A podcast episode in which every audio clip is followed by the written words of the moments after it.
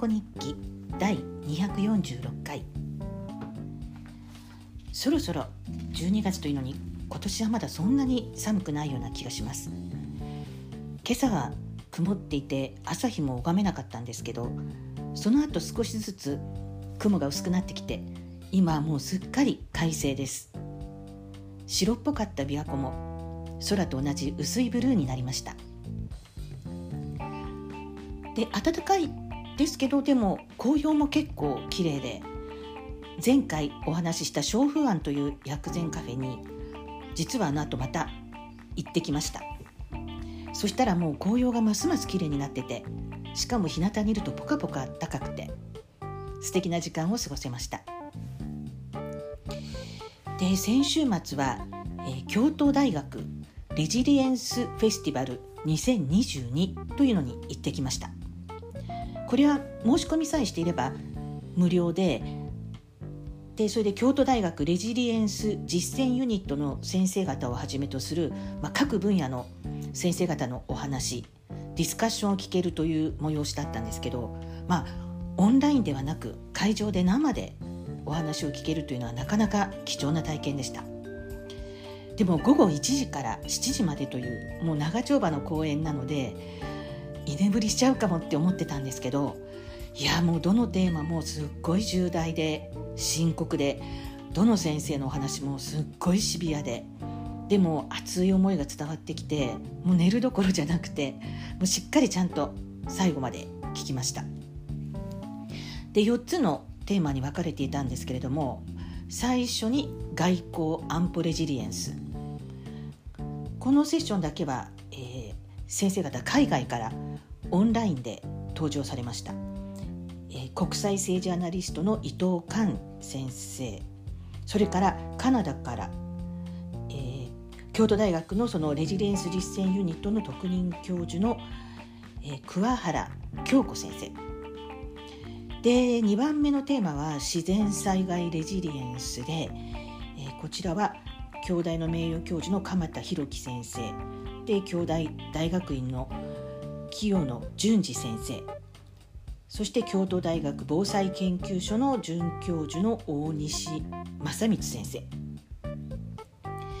で第3がパンデミック・レジリエンスということで京大大学院の高野博久先生。それから京大異生物学研究所准教授宮沢隆之先生。で最後の第4番目のテーマが経済レジリエンスで京大大学大学院の准教授柴山啓太先生と文芸批評家の浜崎洋介先生と経済アナリスト森永康平先生が登壇されました。であのこの京都大学レジリエンス実践ユニット長の藤井聡教授がえー、全てのセッションで司会を務められました、まあ、これまであのテレビとかあるいはネットとか雑誌などでそのお話とか論文を見かけたことがある先生がほとんどだったので、まあ、大体どういうご意見をお持ちなのかとかどういう主張をされるのかっていうの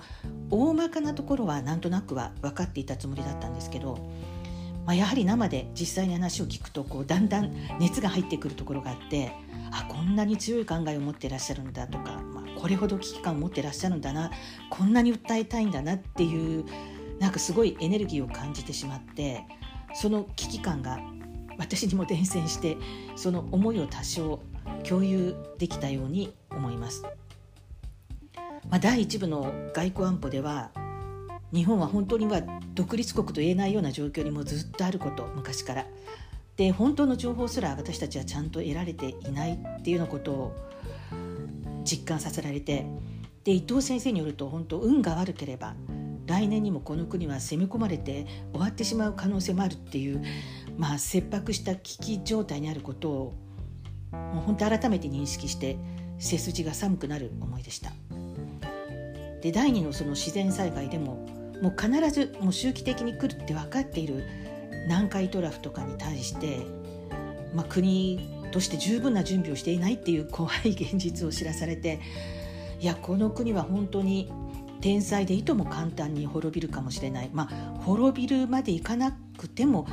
もう簡単にもう貧しい国に一瞬にして転落してしまう可能性が大きいっていうことを知らされました。で第3部のそのパンデミック・レジリエンスでは YouTube では絶対バンされてしまう内容のお話を宮沢先生が怒りを込めて語ってらしたのでいや本当びっくりしました。宮沢先生の話は今年の2月だったかな？あの生で聞いたことはあるんですけれども。で普段はその YouTube とかでも、えー、時々お話を聞くことがあるんですが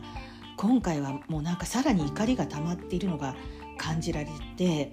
まあ、というのもこの間もう本当に怒りを感じざるを得ないようなデータとか事実をもうたくさん得られたようで先生が。だからそれをこう熱く訴えてらしたんですけどでもなぜこういったことを大手のメディアはどこも一切報じようとしないのかっていう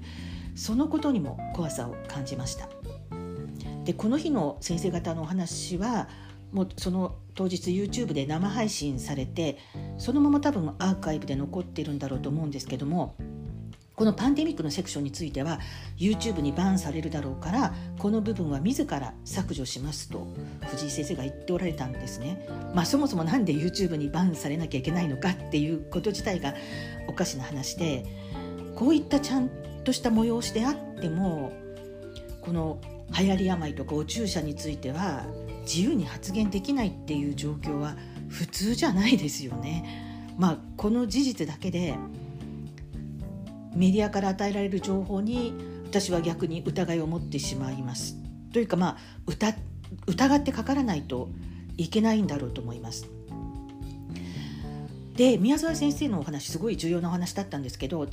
ちゃんと探してみたらあの YouTube じゃなくてニコ動にアップされていましたので興味のある方は京都大学レジリエンスフェスティバルの宮沢先生のお話を検索してみてください。で最後の4番目の経済のセクションでも、まあ、結局私たちは本当の情報を与えられないままで間違った政策もう真反対の政策を押し付けられているっていう現状が語られて、まあ、そこでまた怒りを感じながらもでも私たちが日本という国として一つにまとまっていることの重要性を知らされました。まあ、これまで日本という国は微妙なバランスの上で奇跡的に存続してきたのかなって思うほど、まあ、全てのセクションで語られた危機があまりに深刻でいやこの国の今後に希望はないんじゃないかっていうなんか絶望的な気持ちになったんですけれども、まあ、でも最後の浜崎先生のお話を聞いて私たちがこの日本という国の人間としてまとまって良い方向を目指そうという意識とか強い思いがあれば何かが変わるし国も動かせるんじゃないかっていうようなかすかな希望を感じました。まあ若い頃は世界がどうやって動いてるのか政治や経済がどう動いてるのか動かされているのか、まあ、何も知らずに何も考えずに能天気に幸せに暮らしてたんですけどこの年になって多少こう世の中の仕組みを知ったり過去の歴史を知ったりするとなんだか本当に絶望的になってきて希望も持てなくなってきていや知らなきゃよかったなんて思ったりもしましたがでもやっぱり知らなきゃ変えられないし知らない人ばっかりだったらますますひどいことになるわけだしだからこの厳しい現実をちゃんと認識してそれを少しでもいい方に変えようとする人たちを増やしていかなきゃいけないと思いました、まあ、そういう意味でもこの日の京都大学レジリエンスフェスティバルは意義のあるイベントだったと思います。実際にその会場に集まって熱心に話を聞く人たちとかその動画を視聴する人たちがたくさんいるっていうことに希望を感じるしまあこういった催しは他にもいろいろやってらっしゃると思うんですけれどもでもこの教育機関研究機関である大学から発信する意味は大きいんじゃないかなと思います。日本はいつ滅んでもおかしくないやばい状況にあるのかもしれませんがいやまだ捨てたもんじゃないってこんなに熱く考えている人たちが兄弟にこんなにいるじゃないかってちょっと力強く感じました。まあ私のような人間が個人レベルでできることは何なのかというこれが私が持ち帰った宿題です。とりあえずまだまだ勉強しなきゃいけないなと思っています。鳩宗敦子でした。